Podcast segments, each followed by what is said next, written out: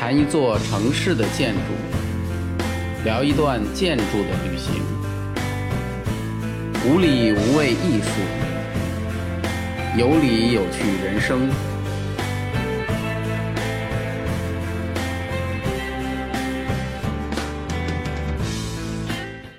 大家好，我是建筑师高强，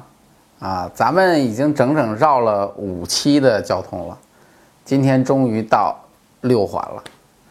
啊，这个我们今天来聊聊北京的交通为什么那么堵，啊，首先大家必须要明确一个概念，堵车其实是一个世界性的难题，啊，这个可不是只有咱们国家这样，全世界堵车的城市多了去了。北京也不是最严重的，哎，咱们之前说过嘛，这世界排名第一也不是北京，因此关于堵车的问题其实是很难回答的，每一个人都有自己对于北京堵车的一个观点，啊，欢迎大家呢在留言里面我们一起来聊一聊这个事情。虽然这大家在留言里面讲可能未必有什么大用，不过痛快痛快的嘴皮子，活动活动手指也挺好的。下面我说说我的看法。啊，我认为北京交通的拥堵，它的首要的原因其实还是因为城市功能的分布不是很合理造成的。说起这个事情，大家就需要明白一个事儿，就是其实当初北京确定以旧城为中心发展，就已经决定了未来城市会出现这个问题。啊，因为这个很好理解，在一个旧城的基础之上改造，当然不能想怎么样就怎么样。再加上咱们国家的特点，所以其实虽然北京也做了城市的总体规划，虽然前期论证了很久，啊，北京又聚集了全国最高水平的专家和学者，但是规划的实施其实比设计更难。说一个最简单的事情，像北京这样的城市，也有很多的违章建筑，你能想象吗？而且很多违章还非常的夸张，啊，前段时间有一个新闻吗？不是。把有一个人几乎把一个小山都搬到自己家那个高层住宅的屋顶上去了，啊，大家就会明白，就是对于一个个人的，而且还不是那种特别特别牛的一个人的这种普通住宅尚且如此，那么在北京城市当中，这个大区域的城市规划就更不用讲了，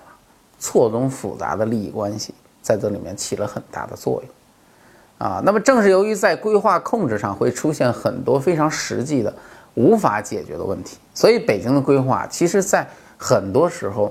已经失去了它原来应该有的一个作用，因此北京出现了这么多不合理的布局，也就不足为奇了。那么这种不合理的一个布局，最终其实演化为一个结果，就是北京的各种资源分布过于集中，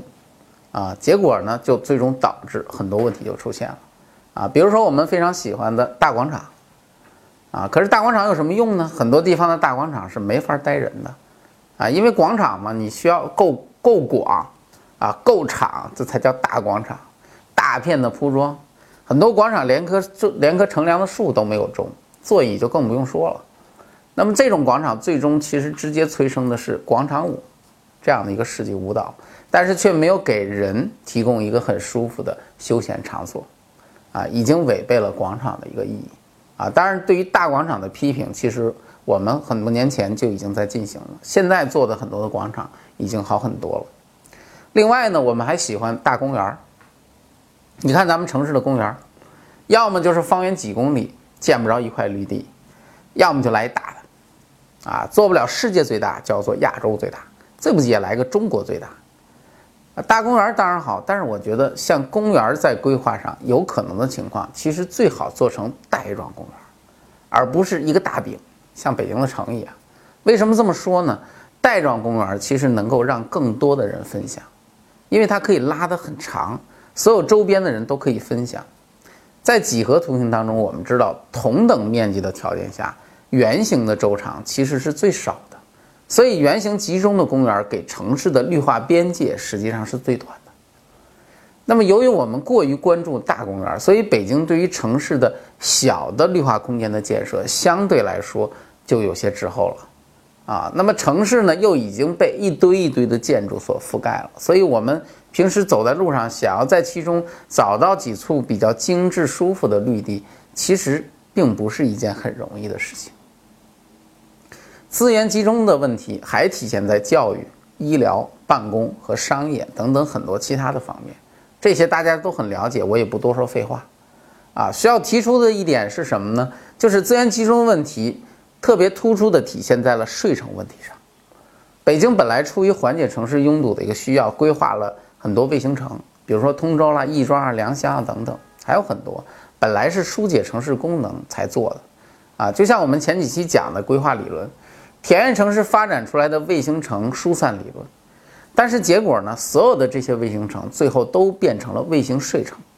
在这些地区盖满了住宅，很少有办公啊什么其他的功能。最终的结果呢，就是大概有一千多万人是住在五环外面的，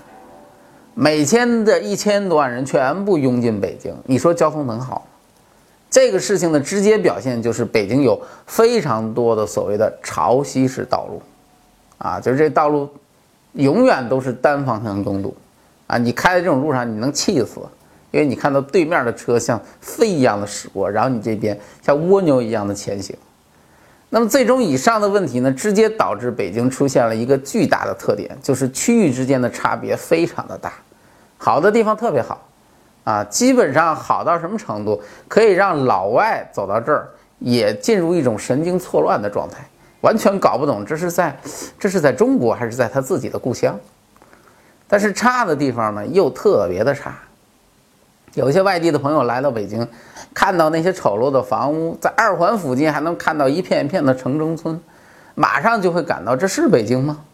这怎么感觉还不如我们家那个小县城呢？啊，所以这些个问题都是很突出的。那么说完集资源集中的问题，我们再来说说关于路的问题。路的问题是关于城市与交通必须要说的问题。啊，就在前段时间呢，中央出了一个文件，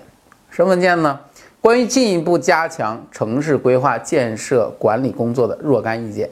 啊，这个文件提出来要加强街区的规划和建设，原则上不再建设封闭住宅小区了，已建成的住宅小区和单位的大院要逐步打开，实现内部道路公共化，解决交通路网布局问题，促进土地的集约利用。这个事情一提，立马引起了一个轩然大波。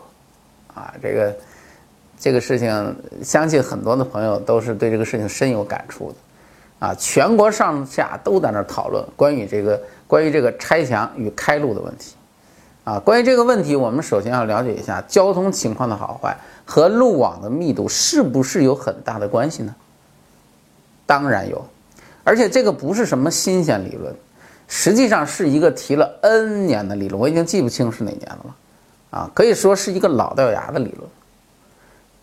在咱们国家，以前很多人觉得，如果想交通好，就要修大马路。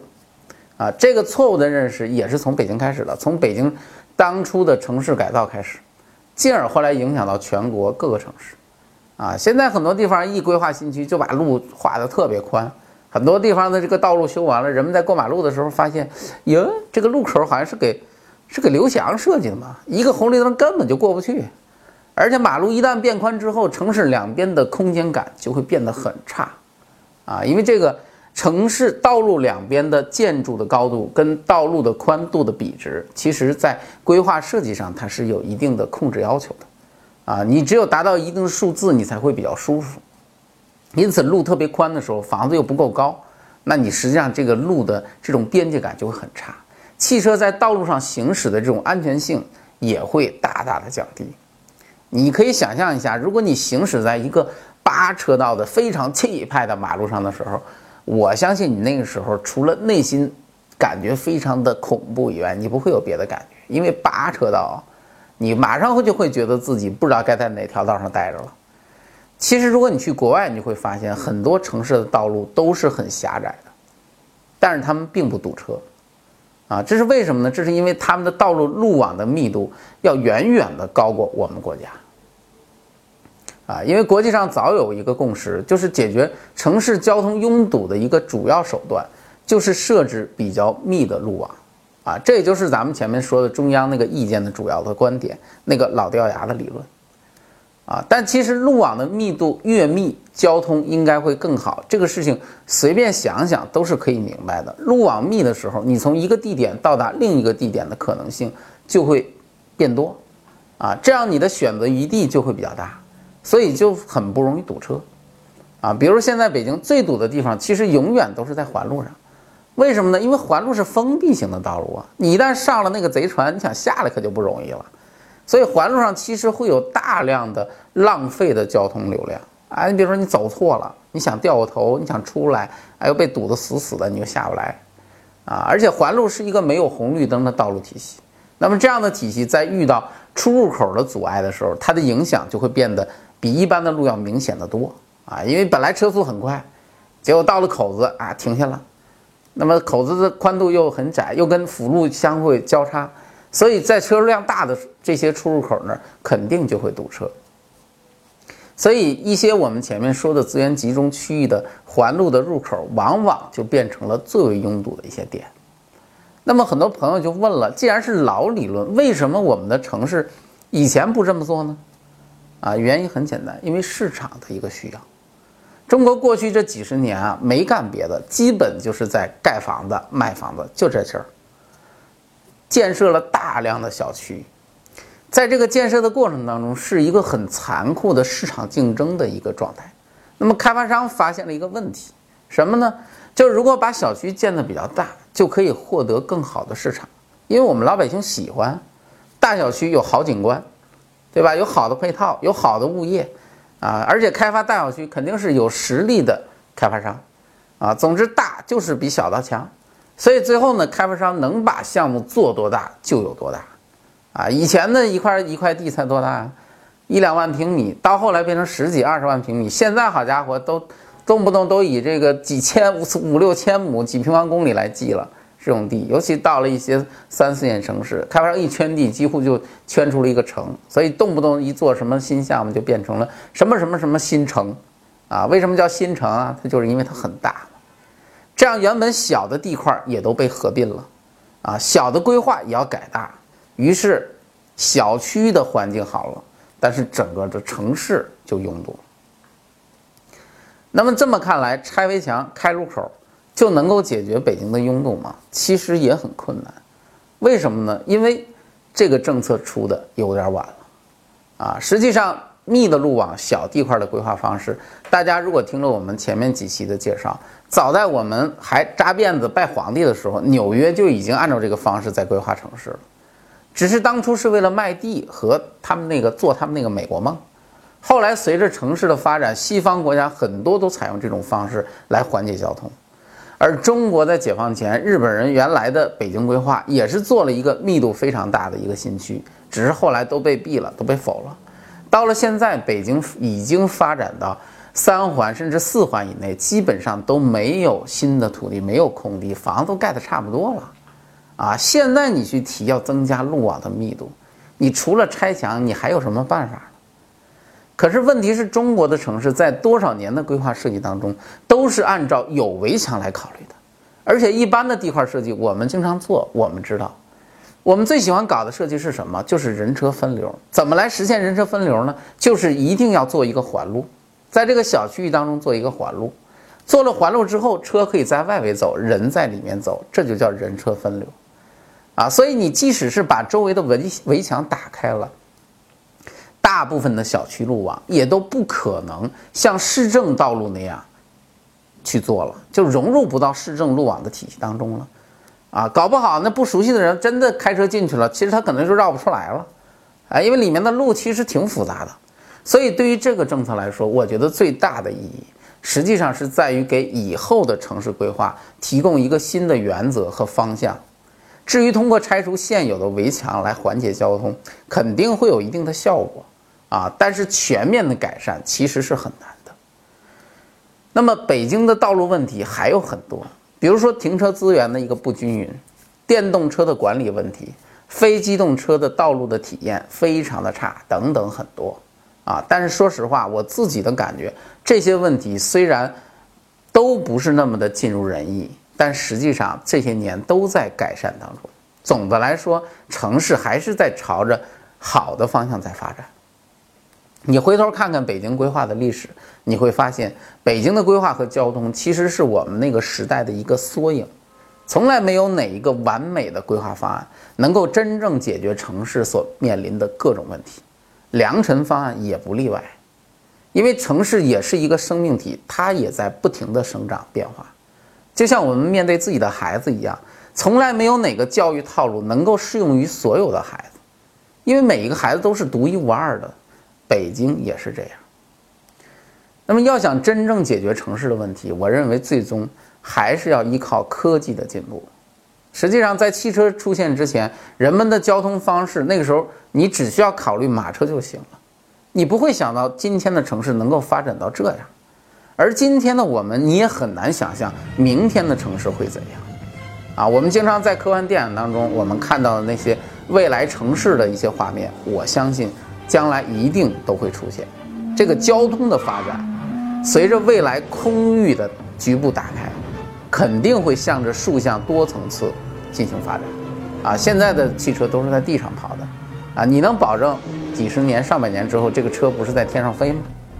而城市的建设现在由于拆迁的成本与建设成本的比例失调，而导致高密度的地区其实是很难做的。比如说我们现在北京城里面大量的老旧房屋，那种五六层的房子怎么拆啊？谁拆？除了建那种超高密度的楼能够拆得动以外。否则谁去拆？除非国家掏钱，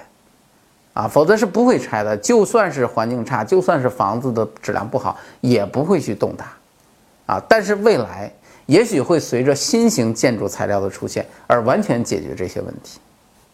你想象一下，如果建筑材料，假设一下，如果建筑材料与生物工程能够结合，变成了可以生长的一些生命体，盖房子就像种树一样，到那个时候，今天的很多问题恐怕都不是问题了。啊！但是无论我们身处什么时代，无论城市如何发展，规划永远是城市发展的关键所在。北京的大饼今天还在继续，世纪七环已经在建了，啊，谁也不知道这个八环呀、九环将来会不会出现。而且这个越来越大的环啊，将来它其实会将越来越多的城市圈在一起，最终呢会形成新的城市群落。而这些新的城市群落，其实就是一种田园城市在中国的一种表现方式，啊，对于我们曾经在城市当中过去犯的错误，也许需要一个很漫长的时间来纠正，啊，但是我想说的是，如果规划不能变成理性的一个逻辑的推演，啊，如果规划不能变成那种不可逾越的法律红线，那么我们其实将永远也走不出这个。规划的怪圈。